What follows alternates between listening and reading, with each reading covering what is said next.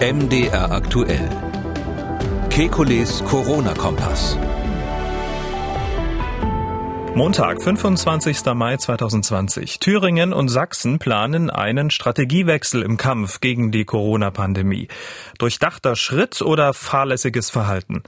Experten warnen vor einer zweiten Infektionswelle. Aber woher weiß man denn, dass das Virus wirklich wiederkommt?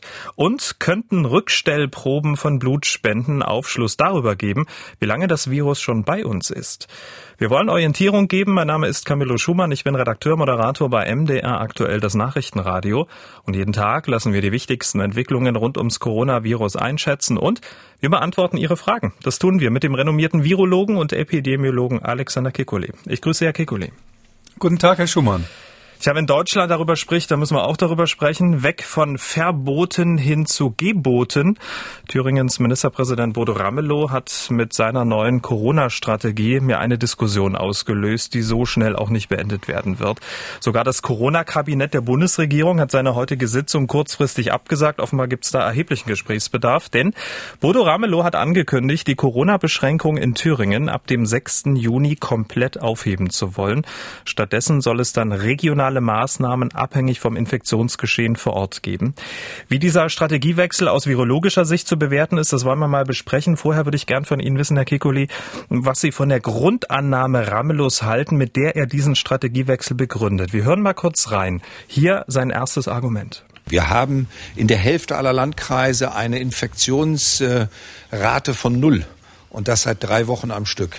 Wir haben in allen kreisfreien Städten und in allen Landkreisen Krisenstäbe, die 24 Stunden, sieben Tage im Dienst sind. Und äh, das beim Infektionsgeschehen das Null ausweist, das ist nicht mehr zu akzeptieren. Herr Kekulé, ist diese von Herrn Ramelow beschriebene Situation, die Hälfte aller Landkreise ohne Neuinfektion seit Wochen, eine gute Grundlage, einen Strategiewechsel einzuläuten? Naja, wenn jetzt die Landkreise auf Inseln lokalisiert wären und man keinen Fährverkehr hätte, dann würde ich sagen, könnte man das so machen. Das Problem ist ja ähm, natürlich, dass die Menschen in so einem Landkreis nicht verstehen, warum sie Einschränkungen haben, obwohl es doch keine Fälle dort gibt. Ähm, auf der anderen Seite, wenn man in die Zeitung guckt, sieht man, dass ähm, zum Teil ja schon im Nachbarkreis erhebliche Probleme sind. Ähm, ich erinnere jetzt mal dran, dass in ähm, Thüringen, wo es jetzt mal konkret darum geht, das ist aber natürlich kein Einzelfall, die haben ja jetzt gerade ganz neu in Hildburghausen ein Ausbruch im Krankenhaus, wo sechs Mitarbeiter infiziert sind. Ähm, und ähm, keiner weiß, wo sie sich das geholt haben. Keiner weiß, wie die Infektionsketten gelaufen sind. Die 500 Klinikums-Mitarbeiter sind bei, bei, bei weitem noch nicht durchgetestet. Es können also noch andere sein. Und das ist deshalb geradezu davon auszugehen, dass diese Mitarbeiter schon andere Leute angesteckt haben. Ähm, Sonneberg ist meines Wissens auch in Thüringen, wo also dieser fürchterliche Ausbruch immer noch nicht ganz unter Kontrolle ist im Krankenhaus. Und daher meine ich, kann man jetzt nicht sagen, na gut, wir haben in einem Landkreis Probleme, im anderen nicht. Jetzt machen wir da, wo wir keine Probleme haben, einfach die Maßnahmen weg. Ähm, das, das wäre meines Erachtens ein sehr gefährliches Experiment. Hm. Ein gefährliches ähm, Experiment. Bodo Ramelow hatte im Interview mit MDR aktuell ein zweites Argument für seinen Strategiewechsel gebracht. Wir hören mal rein. Wir sind ja mal im März gestartet. Da bin ich selber von allgemeinen Angaben sozusagen ausgegangen, dass wir bis zu 60.000 schwersterkrankte Fälle bis zum Sommer haben könnten. Tatsächlich haben wir zurzeit 33 Menschen, die im Krankenhaus unter Covid-19 behandelt werden und 13 Menschen, die beatmet werden. Könnten Sie diesem Argument folgen? Naja, das ähm, Herr Ramelow drückt da ja aus, ähm, so ein bisschen, dass er da falsch informiert worden sein könnte.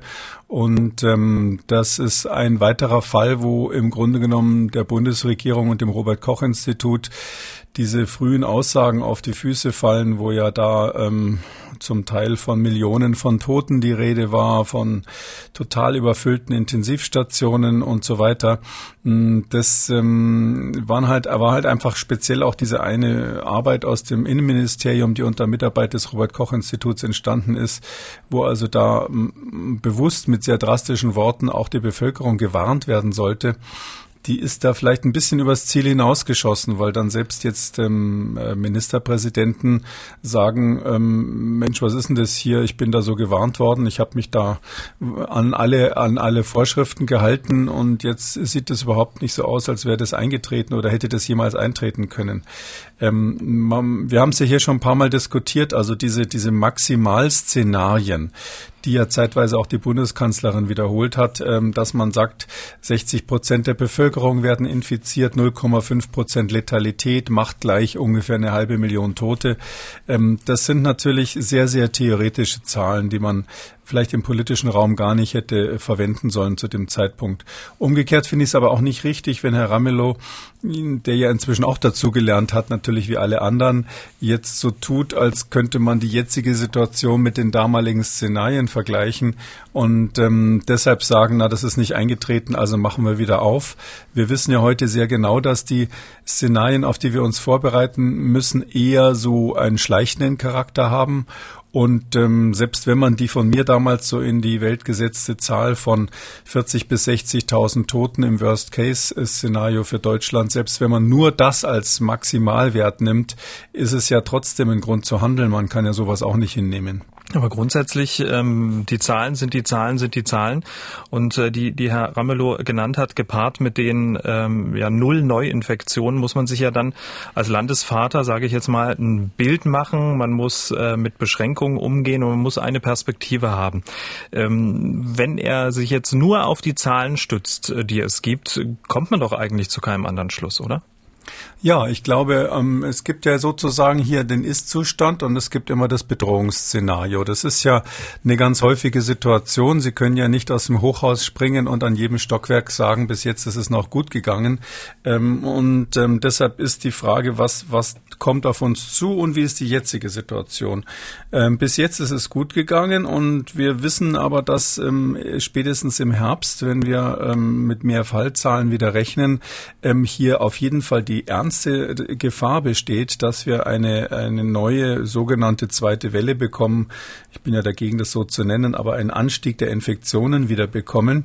Und ähm, die Frage ist halt schon aus meiner Sicht, was kann man ähm, machen statt eines Lockdowns? Also diese Idee von Herrn Ramelow zu sagen, ja, wir machen dann wieder zu, wenn die Fallzahlen in einer Region steigen, ist ja eigentlich eine Neuauflage ähm, des ähm, Konzepts, das der Bundesgesundheitsminister schon vor langer Zeit vorgestellt hat, dass er sagt, wir wollen beschleunigen und bremsen.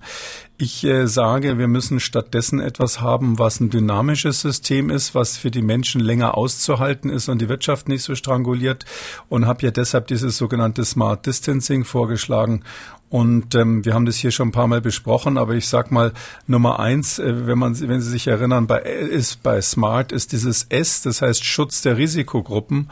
Und da hat offensichtlich Thüringen seine Hausaufgaben noch nicht gemacht, ähm, weil ja sonst keine Ausbrüche in den Krankenhäusern stattfinden würden. Und bei den Altersheimen habe ich auch den Eindruck, dass das, was man noch macht, einfach eine komplette Abriegelung ist, was natürlich auch nicht im Sinne von Smart Distancing wäre, sondern da müsste man eben andere Konzepte haben. Ähm, was auch nicht äh, erledigt wurde, ist dieses A von Smart Distancing. Das heißt also die Aufklärung der Infektionsketten bei ganz vielen äh, Fällen in Thüringen auch, die jetzt ja schon bekannt sind, ähm, ich habe gerade zwei genannt, in den Krankenhäusern ist es ja so, dass man noch gar nicht genau weiß, warum es und wie es zu diesen Infektionen gekommen ist.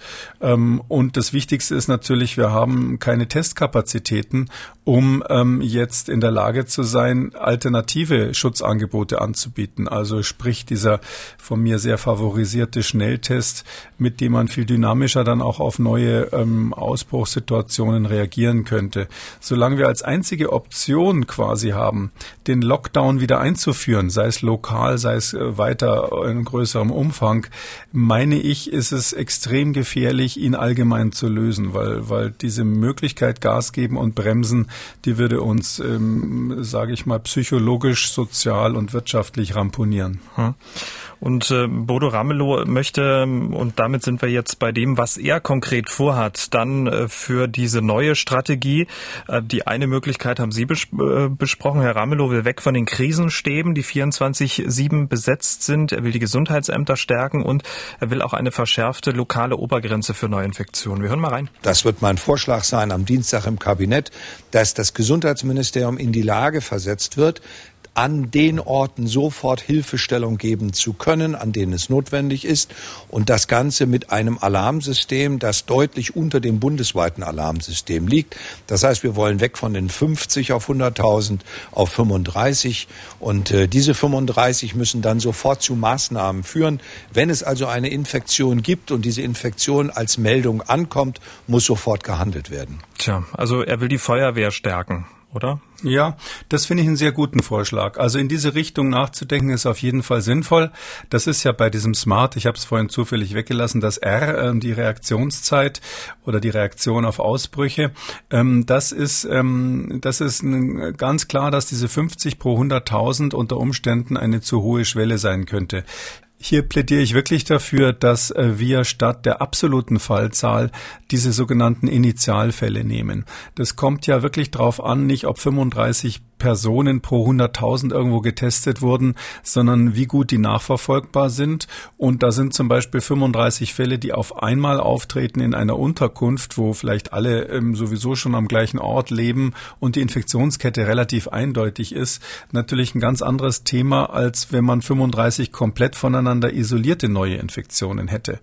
Und ähm, ich wäre dafür, dass man das noch weiter senkt, also vielleicht in der Größenordnung von äh, 20 Initialfällen pro 100.000 spricht. Dann wäre das eine Dimension, wo ich mir vorstellen kann, wo die äh, Gesundheitsämter nachkommen können, solange das nur lokal ist. Wenn sie das natürlich in ganz Deutschland hätten, wären wir auch wieder überfordert.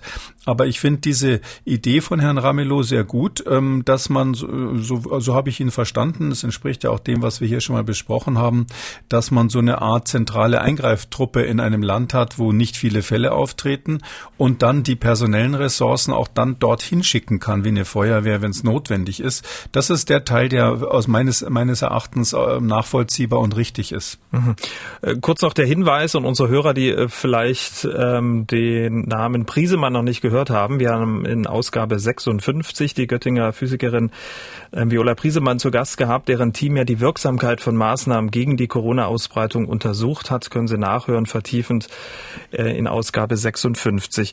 Herr Kekulik, kommen wir zu dem Mund-Nasenschutz und den Abstandsregeln. Also die zwei zentralen Punkte im Kampf gegen die Ausbreitung des Virus. Dafür hat Bodo Ramelow am meisten Kritik einstecken müssen. Sollen Mund-, Nasenschutz und Abstandsregeln überall komplett wegfallen oder nicht? Vielleicht wurde Ramelow falsch verstanden oder bewusst falsch verstanden.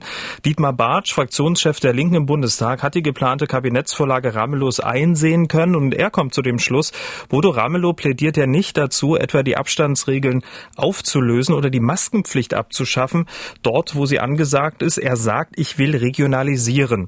Und im Interview mit MDR aktuell hat Ramelow dann Folgendes klargestellt. Ich habe nicht gesagt, dass die Menschen sich jetzt umarmen sollen. Ich habe auch nicht gesagt, dass die Menschen sich jetzt den Mund-Nasenschutz abnehmen sollen und sich küssen sollen. Ich äh, habe auch nicht gesagt, wie in Gangels, dass man sich Spielkarten in den Mund steckt und von Mund zu Mund weitergibt und damit die Infektion weiterträgt. Ich habe nur gesagt, es macht keinen Sinn, wenn in der Hälfte aller Landkreise überhaupt keine Infektion mehr stattfindet, seit drei Wochen, dass dort ein Krisenstab arbeitet, der 24 Stunden, sieben Tage aktiv sein muss. Und deswegen wollen wir auch dieses Management umstellen. Wir wollen weg von der Krisenstabstrategie, die richtig war, hin zur Gesundheitsamtsstärkung. Das heißt, überall da, wo eine Infektion gesehen wird. Hygiene ist das oberste Prinzip. Und um es klar zu sagen, im öffentlichen Personennahverkehr und im Schienenpersonennahverkehr wollen wir auch in Zukunft noch den Mund- und Nasenschutz bedeckt sehen. Tja, also konkret muss die Thüringer Regierung die Ausgestaltung der Strategie ja noch beraten, aber es deutet sich an, Mund-Nasenschutz nur noch als Empfehlung zum Beispiel für den öffentlichen Personennahverkehr. Machen die Menschen da mit? Meines Erachtens machen die Menschen da nicht mit. Ähm, wir hatten uns ja diese Frage ganz früh gestellt. Ich habe auch ähm, lange über dieses Thema nachgedacht und mit, auch mit Fachleuten diskutiert, bevor ich gefordert habe, dass bundesweit diese Maskenpflicht kommt. Das ist ja auch ein Einschränk eine Einschränkung von Grundrechten. Ähm, und ähm, ich bin aber wirklich zu dem Ergebnis gekommen, und das sieht man auch jetzt äh, in der konkreten Umsetzung, ohne Vorschrift geht das nicht, weil einfach wir einen Teil der Bevölkerung haben, die das, äh, was ich völlig nachvollziehbar äh, finde, irgendwie nicht einsehen, warum sie jetzt in der, im öffentlichen Verkehr, Nahverkehr und in Gaststätten einen Mund-Nasenschutz tragen sollen und äh, beim Einkaufen. Und ähm, das finde ich ist dann, da kann man, glaube ich, durch eine Empfehlung in der jetzigen Situation nur alles kaputt machen. Man muss, man muss diese Regelung so lassen, das ist ganz klar. Und ich hoffe sehr, dass das Kabinett, wenn es dann morgen, so ist es ja angesagt, dann darüber berät, ähm, diesen Punkt auch lässt. Der andere Vorschlag von Herrn Ramelow ist ja, wie gesagt, sinnvoll. Also diese Restrukturierung, ähm, gerade in einem Bundesland, wo man ähm, nicht in jedem, in jedem ähm, Gesundheitsamt wirklich alle Ressourcen und irgendwelche Krisenstäbe vorhalten muss, die ist ja durchaus sinnvoll. Aber die ähm, unterschiedlichen ja, Maßnahmen, die Sie ja auch völlig unterschiedlich bewerten, äh, ja, sorgen dafür, dass die Menschen ähm, da draußen verunsichert sind. Wir haben eine Mail von einer verunsicherten Dame erhalten. Sie schreibt, ich bin 63 Jahre alt, lebe in Thüringen. Die Entscheidung des Ministerpräsidenten Herrn Ramelow beschäftigt mich sehr. Seit Mitte März habe ich keinen engen Kontakt mit meiner Enkeltochter. Für meine Mutter, 85, gehe ich alle Wege, um sie vor möglichen Ansteckungsgefahren fernzuhalten. Wenn ab dem 6. Juni alle Regeln außer Kraft gesetzt umgesetzt werden, ist es für mich schwierig zu ignorieren, was in den letzten Monaten gewesen ist. Wie soll ich mich verhalten, um weiterhin mit ruhigem Gewissen mich und meine Familie vor der Erkrankung zu schützen? Also die Verunsicherung teilen sicherlich noch andere, wahrscheinlich tausende Menschen, auch in Thüringen, auch in Sachsen, da gehen wir auch gleich nochmal drauf ein. Also sorgt sowas nicht auch für eine, für eine ja, erhöhte Unsicherheit und vielleicht auch für einen Rückzug äh, bestimmter Bevölkerungsgruppen, also gerade ältere Menschen, die dann einfach panische Angst haben, sich anzustecken? Ja, ich glaube, das ist ähm, immer das Problem, wenn man hier so mit drastischen Maßnahmen auf eine Pandemie reagieren muss. Und das war ja zuletzt unausweichlich, dass man diesen Lockdown gemacht hat. Wir kommen ja in gewisser Weise in eine Phase zurück, wenn alles gut läuft, ähm, wie wir sie hatten, ähm, bevor wir Lockdown hatten, bevor wir die Schulen auch geschlossen haben und Großveranstaltungen abgesagt haben. Äh, damals waren es ja auch relativ wenige Fälle. Und sicherlich kann man ja mal so ähm, ganz als Extrempunkt formulieren, nehmen wir mal an, wir hätten in ganz Deutschland noch 5000 Leute, die infiziert sind, die hier rumlaufen. Und ein Teil davon wäre vielleicht sogar in Quarantäne schon oder identifiziert. Ähm, dann, und die Menschen würden sich insgesamt so halbwegs vernünftig verhalten. Wir wissen ja jetzt alle, dass die Krankheit da ist. Das ist ja anders als im Februar, März dann kann man natürlich schon die Frage stellen, warum sich wegen dieses Risikos 83 Millionen Menschen extrem verbiegen sollen, weil ja ähm, nur für ganz wenige das den Tod bedeutet, wenn sie sich infizieren. Die allermeisten haben sogar einen kleinen Vorteil davon, dann sind sie immun hinterher und müssen sich gar keine Sorgen mehr machen, zumindest mal eine Zeit lang. Und ähm, deshalb ist schon die Frage, äh, wie, wie wir das Risiko jetzt bewerten. Das muss man sich immer wieder ansehen. In der jetzigen Situation, meine ich aber, sind wir eben, weil wir wir noch keine Alternative haben, weil wir noch nicht garantieren können, dass ein Ausbruch dann selbst mit Ramelows Taskforce, wenn ich das mal so nennen darf, wirklich schnell unter Kontrolle kommt. Weil Herr Ramelow auch nicht garantieren kann, dass nicht Leute, die aus Bayern kommen, wo es ja noch viel, viel mehr Fälle gibt, das ist ja bekanntlich äh, direkt nebenan und hat eine lange Landesgrenze zu Thüringen, ähm, dass da Menschen aus Bayern einfach die Krankheit einschleppen. Dann hat er einen riesen Ausbruch da im Land und ähm, deshalb glaube ich, ähm, wäre es vernünftig, ein Konzept zu haben, wo die Menschen ähm, die Möglichkeit haben, sich eben zu testen, wo alte Menschen ähm, durch diese sogenannten FFP-Masken in der Lage sind, sich zu schützen vor Infektionen, wo aber die anderen unter Umständen dann auch etwas entspannter damit umgehen können. Die Jüngeren, die wissen, dass ihnen da kein Risiko droht oder kein so besonders hohes Risiko droht. Ähm, insbesondere wenn in einer Region jetzt ähm, ganz wenig Fälle sind. Ich sag mal so ganz praktisch, ja, sie, sie sind auf dem Campingplatz Campingplatz in Thüringen. Und Sie kennen vielleicht alle Camper, die da sind. Das ist ja nicht so selten so bei so Dauercampern, dass die sich seit Jahren kennen. Und Sie wissen einfach, das sind Leute da aus der Region. Und hier in der Region gibt es ja kaum Fälle. Da müssen Sie natürlich nicht die Angst haben, dass da möglicherweise ein böser Bayer dazwischen ist, der Ihnen das Virus eingeschleppt hat. So, bevor Sie, ähm, ganz kurz, Herr Kikuli, der böse Bayer. Wir bekommen dann wieder ganz, ganz viele Zuschriften. Das ist natürlich ein ganz, ganz lieber Bayer, der aber zufälligerweise auch noch infiziert ist. Ja, sagen Sie es ruhig. Ich darf es ja auch sagen, ich bin in München geboren und äh, deshalb darf ich böser Bayer wahrscheinlich sagen in diesem Sie dürfen Fall. Das. das muss man aber vielleicht dazu sagen in dem Fall. Aber Sie verstehen, oder ich sag mal ein anderes Beispiel. Ja, der, der jetzt, äh, wir hatten ja auch in Nordrhein-Westfalen aus verschiedenen Gründen, ähm, äh, in, zumindest regional, die, die Situation ganz gut im Griff. Die in, Menschen in Nordrhein-Westfalen sind extrem aufmerksam, was ist jetzt passiert. Jetzt gab es einen Riesenausbruch gleich neben nebenan auf der holländischen Seite in einem Schlachthof in Grönloh, da ist die Hälfte der äh, fast 150 Infizierten sind Pendler aus Deutschland. Und solche Fälle gibt's eben einfach. Das Virus hält sich nicht an Grenzen, das ist ja trivial. Und deshalb meine ich, man muss der Bevölkerung etwas anbieten, wo sie sich, womit sie leben kann, was aber auch kontinuierlich ist und nicht alle paar Wochen geändert wird oder eben zu Ängsten führt, wie Sie sagen, ja, dass man dann Angst um die Oma hat. Und dieses kontinuierliche Konzept, das sehe, das vermisse ich einfach, sowohl in Thüringen als auch sonst in Deutschland. Hm, ähm, der Test wäre ein Parameter, welcher noch? Ja, der äh, jetzt das, das, was fehlt, das eine sind natürlich die Masken, die können wir nicht nah, die können wir nicht ähm, äh, auf die können wir tatsächlich nicht verzichten, meines Erachtens in, ähm, äh, in öffentlichen Verkehrsmitteln und beim Einkaufen. Das, das geht einfach nicht. Ich finde, das ist aber auch zumutbar, ja. Das ist doch keine so schlimme Sache, da so eine OP-Maske zu tragen. Das andere ist eben dieser äh, Test für jedermann, den ich dringend fordere, wo ich der Meinung bin, dass das unser ganzes Leben ganz massiv verändern würde. Ähm, und die anderen Punkte hatte ich, glaube ich, vorhin mhm. genannt, Schutz der Alten auch. Mir ist dann noch eins wichtig, was wir in der jetzigen Situation schon mal mal diskutieren müssen. Wir sehen ja, dass es immer wieder vereinzelte Ausbrüche gibt. Und in der jetzigen Phase, wo die Menschen sich eigentlich vernünftig verhalten und der Großteil der Menschen ja auch die Masken ähm, äh, benutzt und wo der Großteil der Menschen verstanden hat inzwischen, dass man insbesondere im Freien eigentlich wenig Chancen hat, sich zu infizieren, also da etwas großzügiger sein kann. Zum Glück haben die Behörden das so nach und nach auch verstanden. Ähm, jetzt müssen wir auf ein ganz anderes Phänomen genauer hinschauen und das sind diese Ausbrüche in geschlossenen Räumen.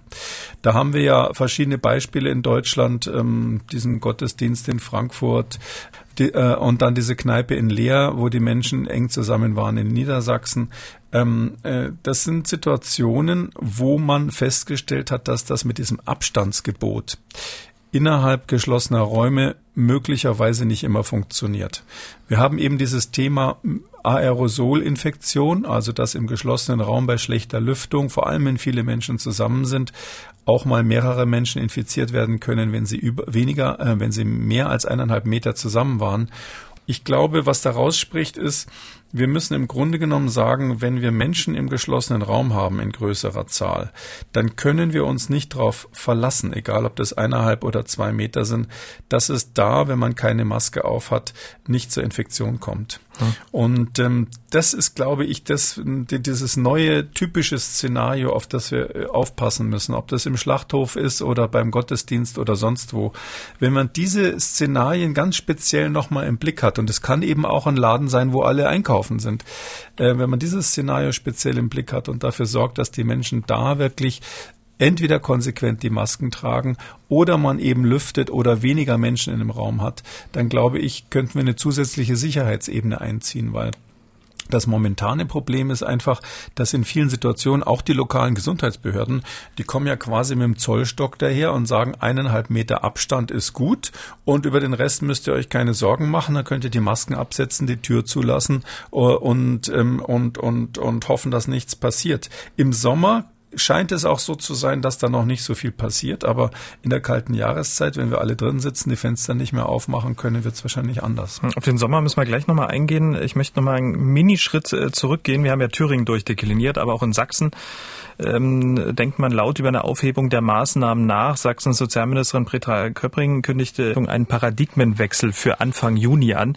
Möglicherweise will auch Sachsen die Maßnahmen äh, regionalisieren. Und eine Hörerin ähm, aus Leipzig, Frau Tust, hat uns angerufen und hat folgende Meinung dazu mit einem interessanten Aspekt, wie ich finde. Ich bin dagegen, dass jetzt so schnell wie möglich geöffnet wird, weil nämlich die älteren Menschen sind nämlich nicht geschützt. Also die beiden Politiker sollten sofort zurücktreten. Das ist eine absolute Sauerei.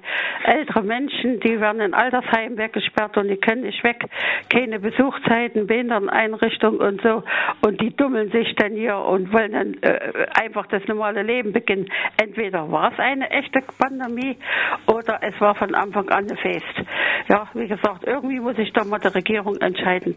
Irgendwann muss sich die Regierung da auch, äh, auch mal äh, ähm, entscheiden. Das ist so eine interessante Aussage der Dame am Ende. Ja, das ist äh, ehrlich gesagt, als Wissenschaftler hat man da, wird es vielleicht anders formulieren, aber so ein ähnliches Gefühl. Ähm, es ist ja eigentlich eine ganz simple Ansage. Das ist das S von Smart, Schutz der Risikoperson.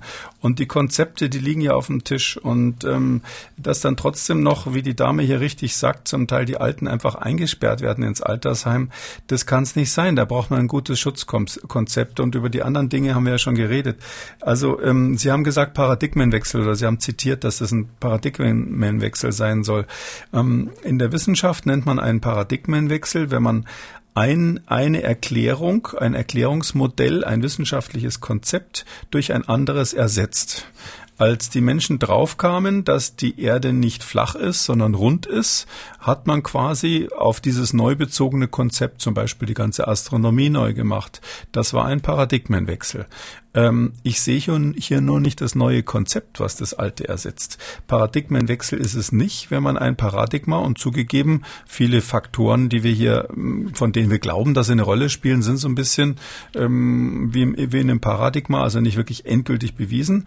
Aber wenn man das einfach ersetzt durch gar nichts oder durch ich mache jetzt das, was wirtschaftlich besser ist, das kann man jetzt nicht als Paradigmenwechsel in dem Sinn äh, bezeichnen, sondern es ist eigentlich äh, die Aufgabe einer wissenschaftlichen Betrachtungsweise zugunsten einer opportunistischen Betrachtungsweise. Unterm Strich, ich habe ja schon gesagt, das Corona-Kabinett ähm, hat sich vertagt. Äh, es muss noch viel äh, besprochen werden und es könnte ja sein, dass Thüringen und Sachsen jetzt den Anfang machen. Andere Bundesländer könnten nachziehen. Was würde das für die Gesamtbetrachtung der Pandemie in Deutschland bedeuten? Also ich habe da schon die Sorge, ähm, dass wir jetzt in so natürlich in so einen Lockerungswettbewerb reinkommen und ich habe ähm, auch zusätzlich die Sorge, dass das vielleicht nicht sofort bestraft wird durch das Virus. Äh, klingt jetzt ein bisschen zynisch, aber es ist ja so, wenn wir jetzt äh, diese ganzen Lockerungen machen und ähm, dann kommen ja zwei andere Effekte, das muss man ganz klar sagen, parallel zum Zug. Der eine Effekt ist der Klimaeffekt, dass wir im Sommer durch wärmere Jahreszeiten weniger Infektionen sehen würden. Der ist aber eben nur vorübergehend. Und der andere Effekt, ähm, und der ist mindestens genauso genauso wichtig ist, dass die Menschen einfach fast schon instinktiv Infektionen ja auch durch ihr individuelles ähm, Verhalten auf der ganz individuellen Ebene versuchen zu vermeiden. Diese ganz individuellen Verhaltensmaßnahmen, so wie bisschen Abstand halten oder eben meinetwegen die Maske oder dass man sich dann doch öfter die Hände wascht oder nicht so oft ins Gesicht ähm, fasst. Diese Dinge, die halten eine Weile. Die werden jetzt dazu führen, dass wahrscheinlich, ist meine Prognose, ist natürlich ein bisschen geraten, im Sommer trotz der Lockerungen wir keine drastische Zunahme der Gesamtinfektionen in Deutschland sehen werden. Also ich glaube nicht, dass das R wieder auf zwei hochspringt, weil jetzt da gelockert wird.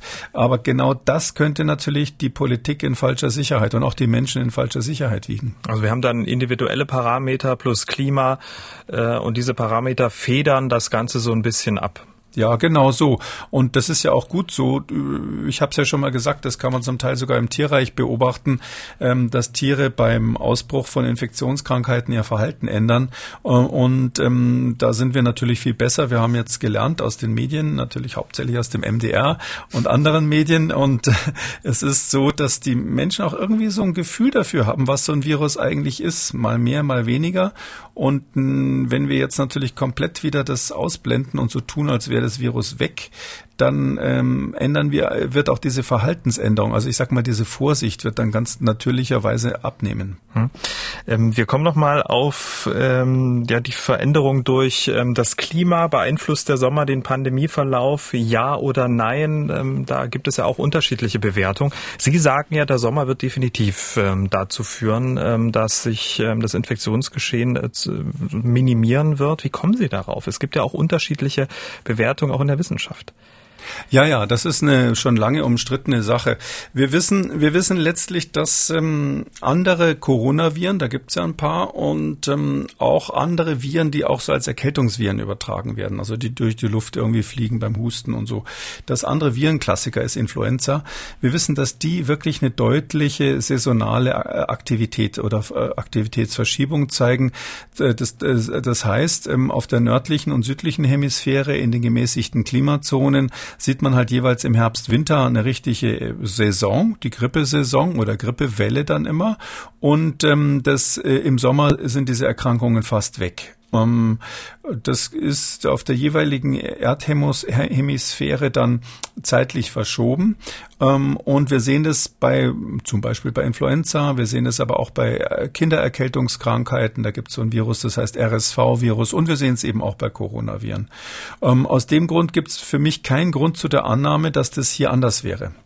Der wissenschaftliche Hintergrund davon, kann ich vielleicht nochmal sagen, ist, dass die Viren, ähm, wenn sie durch die Luft fliegen, ähm, besonders gut übertragbar sind. Das ist diese aerogene Infektion, wenn die Luft ähm, ähm, kühl und trocken ist. Weil dann äh, besonders schnell, vor allem durch die trockene Luft, da ist die absolute Luftfeuchtigkeit wichtiger als die relative, die, diese sehr trockene Luft, ähm, die ähm, bewirkt, dass kleine Feuchtigkeitströpfchen äh, sofort ihre Feuchtigkeit verlieren und was üblich, übrig bleibt, sind so Kerne, so Infektionskerne, quasi kleine zusammengeklumpte Viruspartikel, mehrere Viruspartikel, die da zusammenhängen, vielleicht noch mit bisschen Staub oder so. Und die werden eben weiter getragen als so ein richtiger Tropfen, der beim Husten oder so rausfliegt. Ähm, und äh, das ist eben abhängig von der Temperatur und von dem, von der Luftfeuchtigkeit wobei wiederum Temperatur und Luftfeuchtigkeit über den Druck, das wissen alle noch geplagt aus der Schule, die berüchtigte Clausius-Clapeyron-Gleichung, auch wieder zusammenhängen, aber da reden wir jetzt nicht drüber. Aber es ist letztlich so, dass wir im Sommer kurz gesagt dadurch rein physikalisch weniger Infektionswahrscheinlichkeit haben und unser menschliches Verhalten ist natürlich auch komplett anders. Im Sommer sind wir eben viel mehr draußen, haben die Fenster offen und so weiter. Aus diesen Gründen gibt es eine saisonale Häufung. Und ich sage einfach, diese saisonale Häufung wird einen deutlichen Effekt auch bei diesem Coronavirus machen. Wir haben es auch früher mal bei SARS gesehen und bei MERS. Ähm, Temperatur, Luftfeuchtigkeit haben Sie sozusagen als Argument gebracht äh, für den Winter und der schnelleren Übertragung. Schaut man nach äh, Brasilien, da ist es warm und feucht. Ähm, dort gibt es 20.000 neue Corona-Fälle innerhalb von 24 Stunden. Also wie passt das zusammen? Ja, das ist ähm, genau ähm, ein ganz interessantes Thema, was im Moment auch in vielen wissenschaftlichen Arbeiten untersucht wird. Es gibt gerade eine ganz aktuelle, die in Science in einem unserer besten Journale rausgekommen ist, die versucht hat, das äh, zu modellieren, quasi mit Daten zu modellieren. Ähm, es ist so, dass wir tatsächlich beobachten, dass speziell in Südamerika äh, der dieser Zeitversatz zwischen dem Ausbrechen der ähm, Pandemie in, äh, auf der Nordhalbkugel, was ja vielleicht so im Februar, März angefangen hat, und Südamerika, was jetzt der Fall ist, das ist ja viel weniger als sechs Monate. Wenn man aber sagen würde, Mensch, das ist doch nur saisonal bedingt das Ganze oder hauptsächlich saisonal bedingt, dann hätte das ja genau ein halbes Jahr warten müssen, weil die, der Sommer und der Winter natürlich exakt sechs Monate ver verschoben ist auf der Südhalbkugel. Ähm, und ähm, diese Dinge sind gerade aktuell mal untersucht worden und es ist tatsächlich so, dass es da zwei, äh, zwei Dynamiken gibt, die gegeneinander kämpfen, wenn ich mal so sagen darf. Bei einer einer ganz neu aufgetretenen Erkrankung wie dieser hier, da, da haben wir tatsächlich den Effekt, der ganz wichtig ist, das ist auch in dieser aktuellen Arbeit äh, sehr gut herausgearbeitet, äh, dass es darauf ankommt, wie viele Menschen sind überhaupt empfänglich dafür. Also die Zahl der empfänglichen Personen je höher die ist, desto schneller kann sich natürlich so eine Epidemie oder Pandemie dann ausbreiten. Ähm, und ähm, dieser Effekt des Wetters, des Klimas, der kommt eigentlich je, äh, umso stärker zum Tragen, je mehr Personen schon immun gegen die Krankheit sind. Oder anders gesagt, bei alteingesessenen Infektionen, da gibt's diese berühmte Influenza natürlich, aber auch diese anderen äh, Coronaviren, da gibt's ja vier verschiedene, die äh, zirkulieren. Ähm, zwei davon sind dem aktuellen Coronavirus Coronavirus so von der Klassifizierung relativ ähnlich. Man nennt die auch Beta-Coronaviren.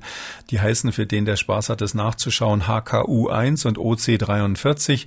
Das sind die zwei, die, äh, wo wir wissen, dass die schon länger zirkulieren. Und speziell bei diesem HKU1 ist es so, dass auch in dieser aktuellen Arbeit nochmal gezeigt wurde, das hat eine starke saisonale Wetteraktivität. Das heißt also, das geht im Winter hoch und im Sommer runter, aber eben auch abhängig davon, wie viele Menschen dagegen immun sind.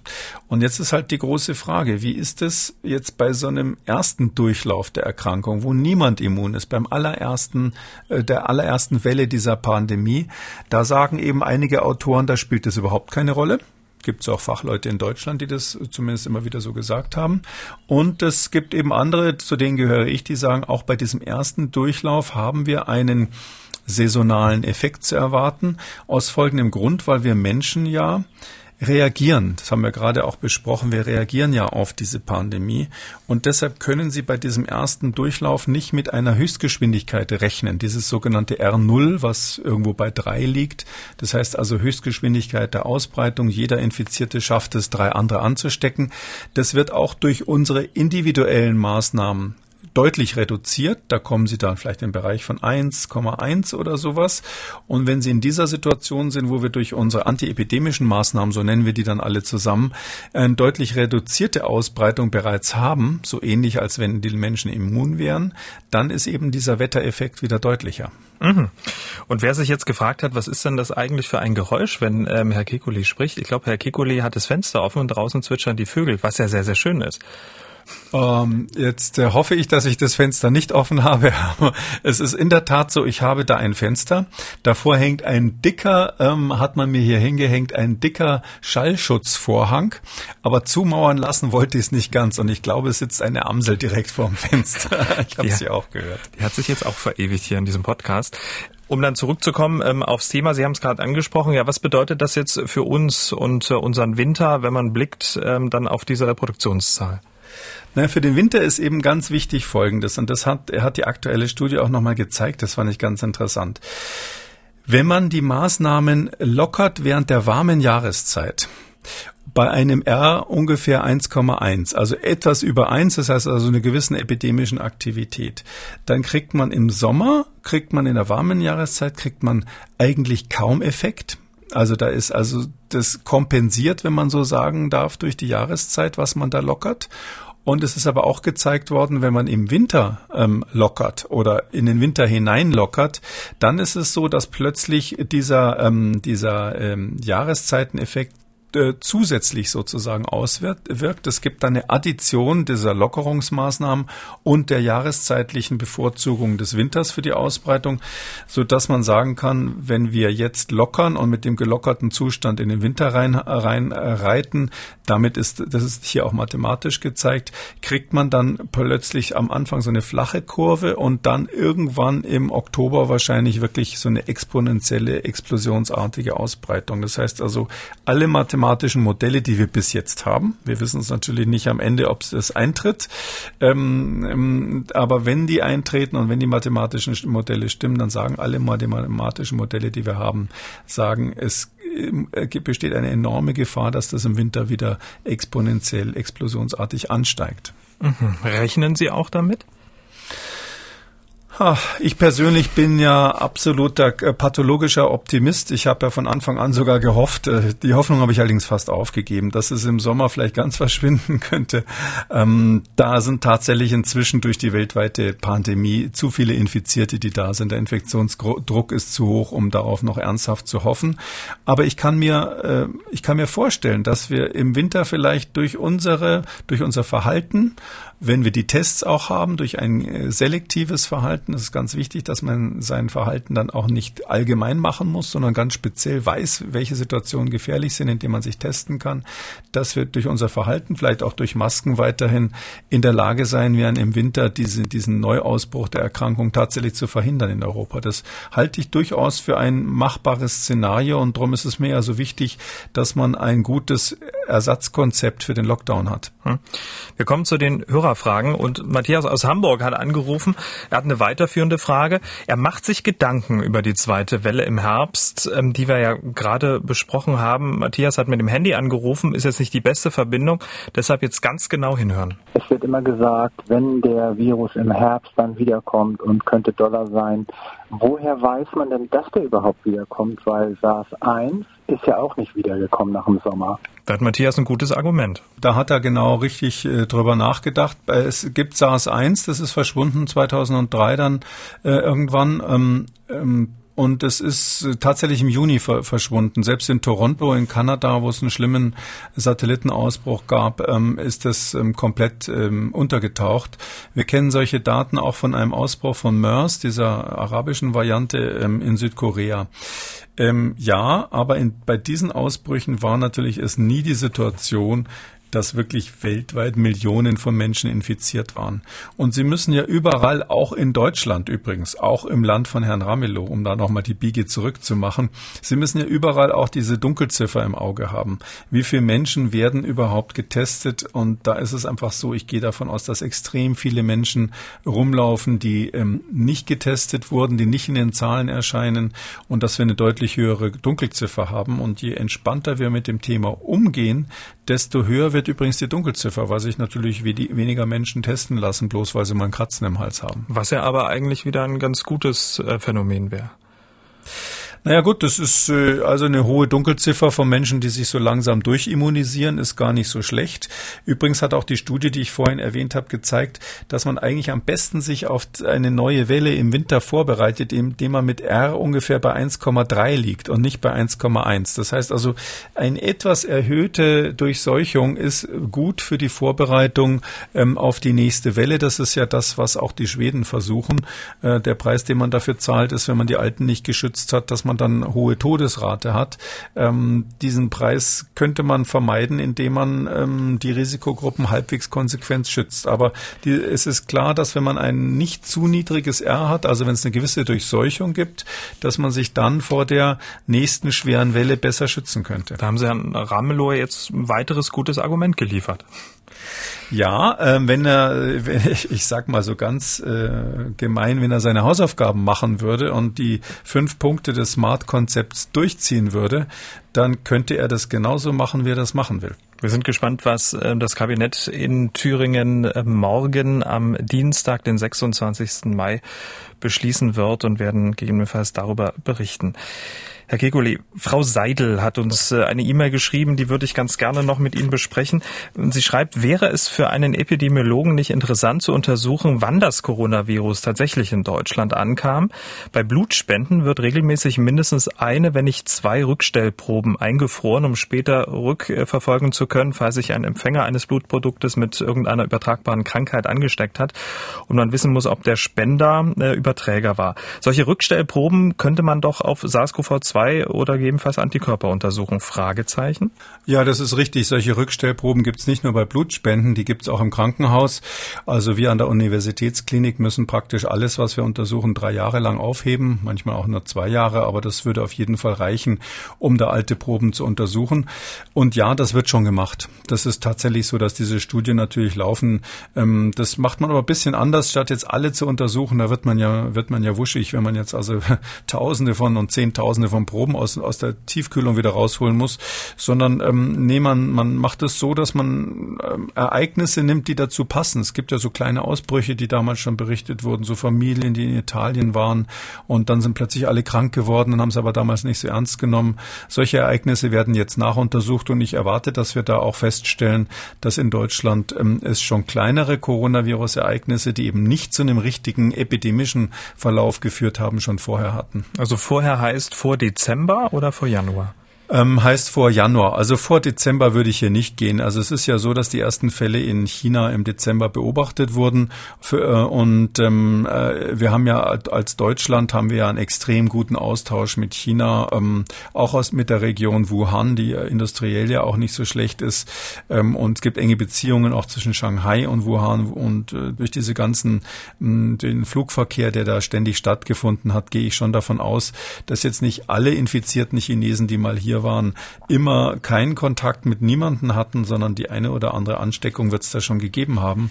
Und das ist eben letztlich das, was mich auch optimistisch stimmt an diesem Virus, dass es eben letztlich da nicht schon zur Pandemie geführt hat. Ähm, das heißt also, man kann schon durch Verhalten und dafür sorgen, dass diese Erkrankung im Prinzip ähm, kontrolliert werden kann. Äh, wenn jetzt ähm, eine Reisegruppe von Chinesen zusammen mit Einheimischen hier in Deutschland oder in Europa natürlich einen gemeinsamen Gottesdienst gefeiert hätte im Dezember und da wäre absolut nichts passiert, dann würde ich wahrscheinlich meinen Hut essen. Aber ähm, dazu, da, diese Wahrscheinlichkeit äh, ist, ist extrem gering. Aber ma, ma, ich glaube, dass es einzelne kleine Infektionsketten gab. Das glaube ich. So, wir sind am Ende der Ausgabe und ähm, wie immer ähm, entlassen wir unsere Hörer mit einem guten Gefühl. Das ist wichtig. Das ziehen wir durch seit 16. März und ähm, viele Hörer schreiben uns auch, dass sie das eigentlich immer ganz schön finden. Äh, bei allen auch ähm, ja manchmal weniger erfreulichen Sachen, die wir so durchdeklinieren. Zumindest am Ende gibt es dann ein gutes Gefühl. Haben Sie denn heute eins? Für uns? Ich habe nur ein gutes Gefühl heute und es ist tatsächlich, ähm, es ist tatsächlich so. Ich habe zum ersten Mal seit langer Zeit wieder alleine mit meiner Frau gefrühstückt. Mhm. Das liegt daran, dass unser Sohn in der Schule ist seit heute. Auch nur ganz kurz, der wird nach wenigen Stunden wieder abgeholt und es ist wahnsinnig kompliziert alles. Die Kinder müssen sogar eine Maske tragen und sonst was. Aber ähm, die Kinder freuen sich, dass sie endlich wieder ihre Klassenkameraden sehen. Ähm, und die Eltern haben so eine kurze Pause, auch wenn es nur ein paar Stunden sind. Das ist irgendwie, das werden mir wahrscheinlich viele, viele recht geben. Das ist selbst, wenn man seine Kinder sehr liebt, ein ganz toller Moment, wenn man mal Zeit für sich selber hat. Herr Kekulé, wir hören uns morgen wieder. Vielen Dank. Sehr gerne, Herr Schumann. Bis morgen. Sie haben auch eine Frage an Professor Kekulé. Dann schreiben Sie uns mdraktuell-podcast.mdr.de. Rufen Sie uns an 0800 300 22 00 oder Ihre Frage bei Twitter unter dem Hashtag Frag Kekulé. MDR aktuell. Kekules Corona-Kompass.